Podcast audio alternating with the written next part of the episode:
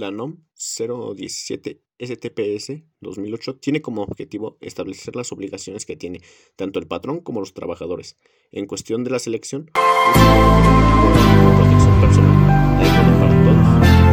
en cualquier lugar de trabajo. Campo de aplicación.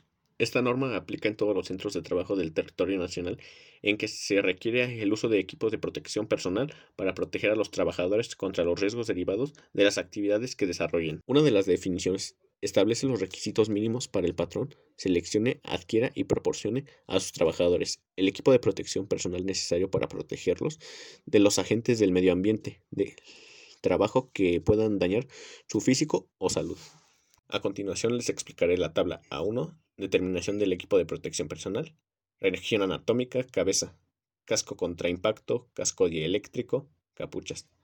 Esto puede prevenir que el trabajador sea golpeado por algo que sea posible riesgo continuo e irente a su actividad.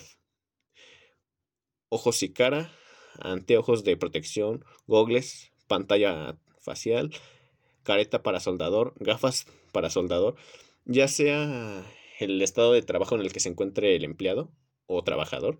Esto le puede ayudar para protegerse de ciertos riesgos que pueda tener en su trabajo. En este caso, pues un soldador puede dañar sus ojos, ya que la luz transmite un grave daño ocular.